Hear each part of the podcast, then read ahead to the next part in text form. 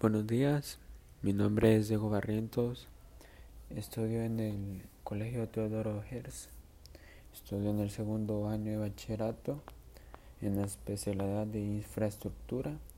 Bueno, hoy les hablaré sobre algunas instituciones surgidas de los acuerdos de paz. Eh, número uno es la Fuerza Armada. Modificó los principios doctrinarios cumpliendo el objetivo único de la institución, la defensa de la, de la soberanía del Estado y la integridad del territorio. Es una institución permanente al servicio de la nación y se aclara que la institución es obediente a política y no deliberante. Eh, número dos es la Policía Nacional Civil, la PNC. Se, es despliegue de la PNC se inició el primero de febrero de 1993, el primer departamento donde se retiraron, retiraron los antiguos cuerpos de seguridad y se desplegó la PNC.